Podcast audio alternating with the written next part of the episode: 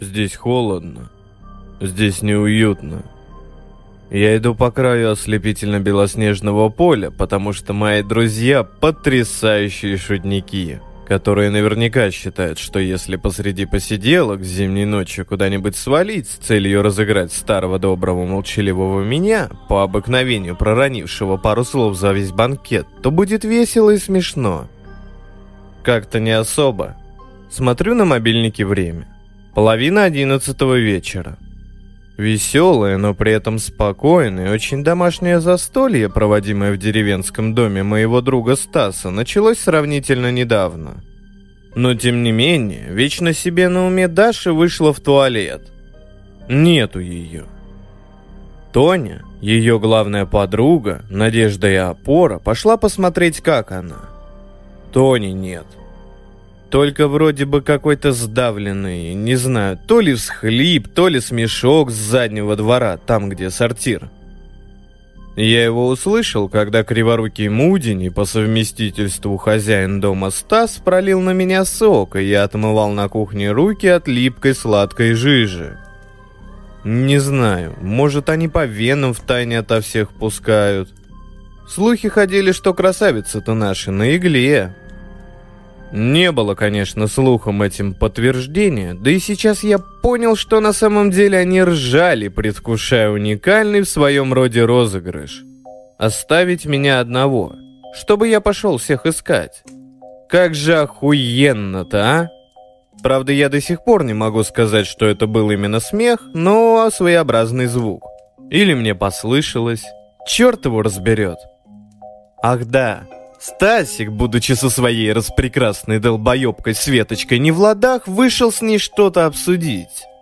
Ну-ну, зато приятно знать, что теперь-то они наверняка вновь помирились, расстроят против меня этот веселый задорный розыгрыш. Кретины, блядь. Ну и Вася. Вечно расторопный сверх меры, сик, пык, в манде бык, я там, я тут, Вася. Вася энергетик, постоянно гиперактивный, нервозный, акитвик из Южного парка. Ну куда все свалили-то? О, глянь, а кто это стоит там? Сейчас пойду, позову всех, а кто у нас в белой шубе ходит, не знаю, ща приду. Вот что примерно я от него услышал, когда он выскочил и побежал на улицу, как в жопу ужаленный. Ну, как всегда, а я остался сидеть один в чудесной предновогодней атмосфере. Действительно, какая же погода на улице, если бы вы знали. Луна просто сияет, снег отражает ее свет и тоже сияет, да еще и ровными, уютными снежинками тихонько падает с неба.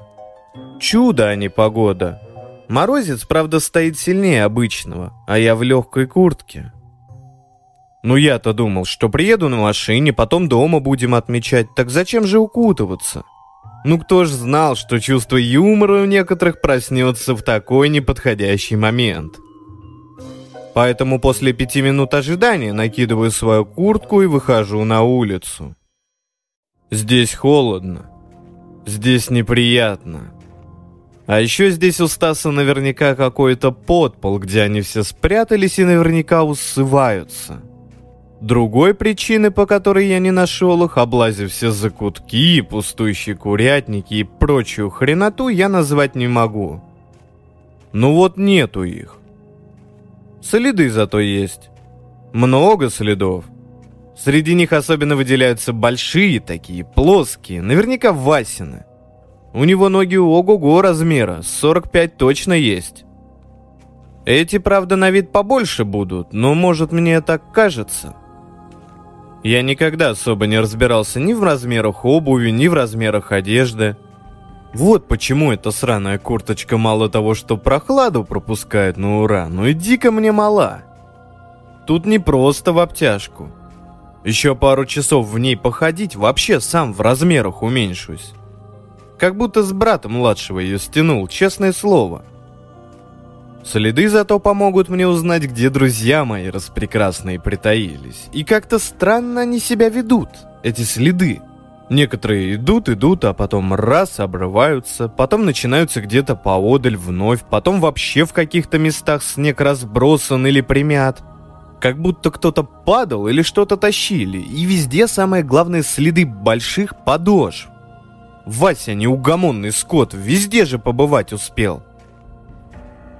В конечном счете все следы ведут к тому, что... Внимание! Мои друзья сорвались куда-то за деревню, мимо поля в сторону осинника. Точнее, ведут туда только Васькины следы. И в чем смысл? Они все шли шеренгой, наступая в следы друг друга, а сзади шел, притаптывая все это дело, Вася? Зачем? Они хотели меня дезориентировать, мол, Васютка посреди ночи смотался в осинник, а что это дает-то? Уважаемые знатоки, внимание, вопрос.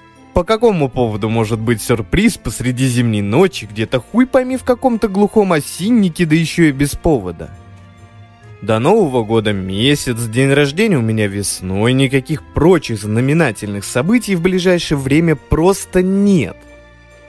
На телефон, разумеется, никто не отвечает. Я прошел уже больше половины поля, обзвонил всех дураков.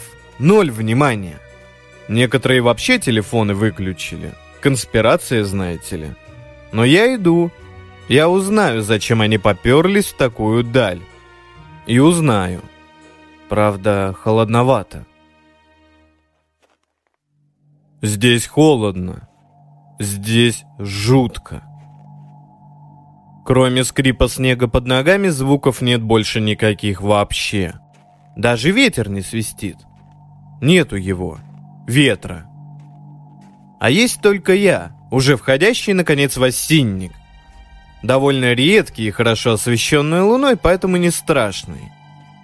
А еще я успел тысячу раз себя обматерить.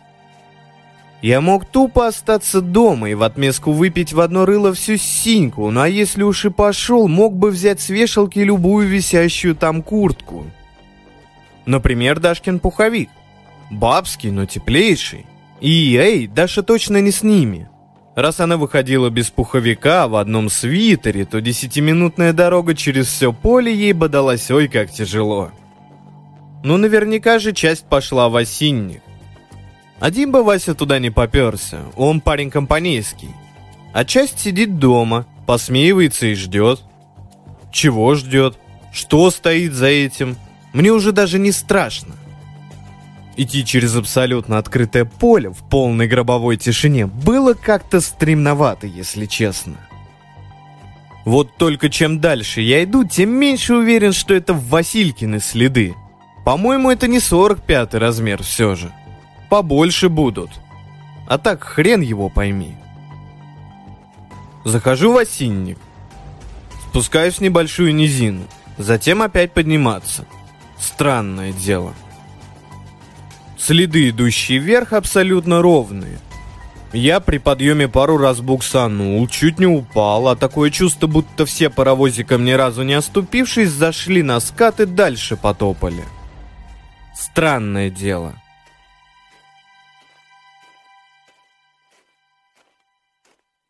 Впереди огонек. Светится круглое отверстие в стене какого-то строения, полностью сварганенное из каких-то веточек, обломков фанеры и камешков шалаш. И окно, почти в самом верху, блядь. И следов Васькиных вокруг немерено. Ну все понятно, сварганил когда-то летом Стасик эту хурму. Знатно сварганил, надо сказать, крепкий на вид шалашик-то. А теперь что значит привел туда всех? То ли посмеяться, то ли сюрприз сделать. Ну сейчас посмотрим, что за сюрприз. Резко отбрасываю в сторону большой железный лист, что вместо двери. Я даже, кажется, знаю, откуда он. С комбайна обшивка, как пит дать, и хочу крикнуть что-то наподобие «ФСБ, суки, всем оставаться на местах!» Но сам застываю на месте. Костер внутри шалашика, как и полагается, обложен камнями, чтобы огонь не расползся. Перед костром на оттаившей земле сидит задумчивая тварина. Не сказал бы, что это было большим, может на пол головы выше меня, но оно было парадоксально широким в плечах. Абсолютно нескладным. Туша покрыта удивительно гладкими и волнистыми белыми волосами, будто он их моет каждый день. Идеальная маскировка посреди снега, чего уж. Лицо не очень страшное. Близкое к человеческому, но очень насупленное, с длинным крючковатым носом и пронзительными голубыми глазами. Пасть широкая. И какие же здоровенные плечи. Но таких можно нескольких людей унести за раз. А он и унес. Около костра лежат родненькие. Головы у всех свернуты жутко, в крови все перепачканы. Но не из-за голов свернутых. О нет, обглоданы они. Все, с ног и по самую грудь съедено все. Кишки, мясо, мышцы, только кости окровавленные. Мясцо-то снял, а обгладывать основательно не стал. Но славно поработал. Минут семь я искал ушедших около дома. Минут десять шел сюда. Опять же, минут пять ждал с тех пор, как ушел последний из них Вася. Ох, не его же это все-таки были следы. Чуял же, что не его. А на подошву же похоже. Даже пальцев ног на снегу не видно. Значит, при грубом подсчете, за 22 минуты эта мандула волосатая сожрала пятерых моих друзей, которых я знал уже лет семь минимум. И ох, не хихикала тогда Тоня, когда я на кухне был. Совсем не хихикала. Здесь холодно. Здесь кошмарно. Я рванул от этого шалаша с эпической скоростью, но снег, сука, снег, я запнулся в снегу и упал. Успел выставить руки. Холодно стало рукам, но совсем плевать, тут же встаю, на секунду оборачиваюсь, выходит этот нелюдь. Совершенно нескладный, блядь. Ширь больше, чем вверх, но за живот держится. Пятерых обгладать не конфетку съесть, сука. А значит, сразу он не разбежится. Шанс есть. И я бегу. Когда сюда шел, звуков не было. Теперь их туча. И снег хрустит, и сзади эта подлюка где-то дышит так, словно паровоз от станции отъезжает, и я пытаюсь дышать так, чтобы не выдохнуться, но глаза от ужаса заливает слезами. Горло сдавливает, и дышать становится все труднее, и сердце стучит дико, но я бегу. Не оборачиваюсь. Зачем, когда я прекрасно слышу его отдышку, которая ближе не становится, значит нормально все. А как он быстро всех около дома похватал-то? С голодухи, небось, быстрый был. Ему бы сейчас у костра посидеть, друзей бы моих попереваривать, отдохнуть. А то вламывается какой-то черт, которого он тогда около дома ждать не стал. Либо потому что не заметил, либо пятерых ему было более чем достаточно. А еще я вспомнил. Про кого там в белой шубе Вася спрашивал прямо перед тем, как на убой ушел? Вот она, Васька, твоя шуба. Живая, сытая и рассерженная. Если догонит, наверняка сразу не съест, но про запас оставит. Славная шуба. Крайние дома деревни показались. Быстро я, значит, минуты за три допиздавал от осинника до деревни. Страх жутко гонит, но я все же стараюсь следы этого кошмарища попадать, чтобы в снегу не споткнуться.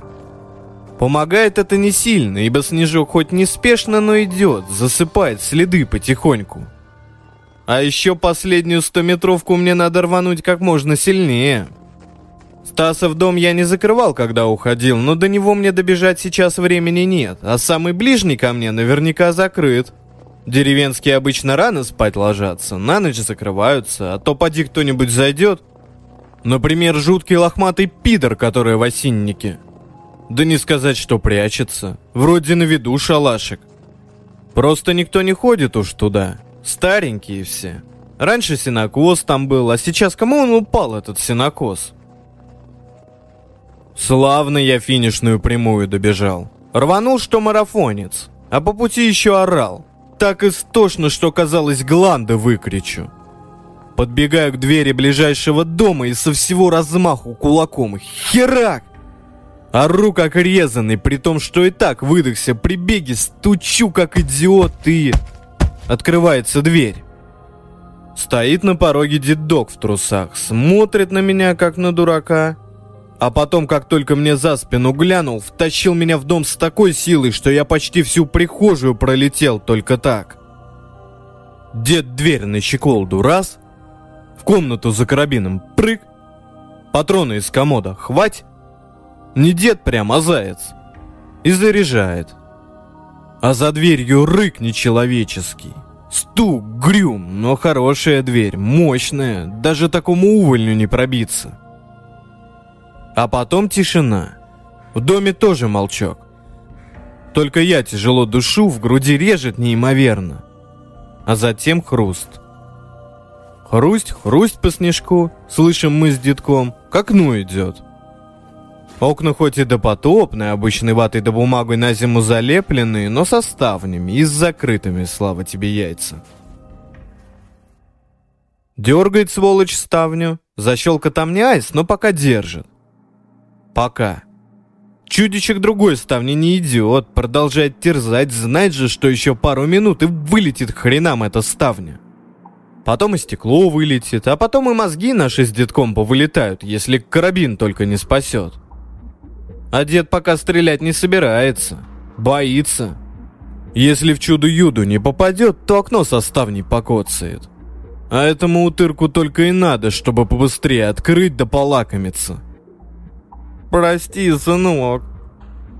У детка вдруг лицо искривляется в какую-то совершенно идиотскую гримасу, и он начинает плакать просто ручьями. Ставня все громче скрипит, а дед все громче рыдает. Прости, родненький, не держи зла, прости. Я не понимаю, за что его прощать-то, как вдруг карабин пукает и пуля летит мне прямо в лицо. Вся левая сторона горит и щипет. Мне очень хуево. Я совершенно ничего не понимаю, только разве что осознаю, что теперь я уже на улице, дверь за мной приветливо захлопывается на щеколду, а скрип снега все ближе и ближе ко мне. Мощная рука берет меня за шиворот моей плохенькой куртки и тащит. Ой, молодец, дед, блядь, не стал устраивать смертельный матч а старый карабин против лохматого уродца. Малой кровью отделался старый. То есть мной. Лицо заливает кровью. Я дышу быстро и прерывисто, но скоро перестану. Не знаю, сколько времени, но мне знать уже незачем. Неплохой морозец превратился в неимоверный холод, но мне уже все равно. Я ползу вверх по склону той самой низины, а значит, через пару метров я вновь увижу друзей. Спрошу Васю, почему он так тараторит, спрошу Стаса, знает ли он, что его Светочка ему изменяла, и попрошу закурить. Хочу курить. Здесь холодно. Здесь ад.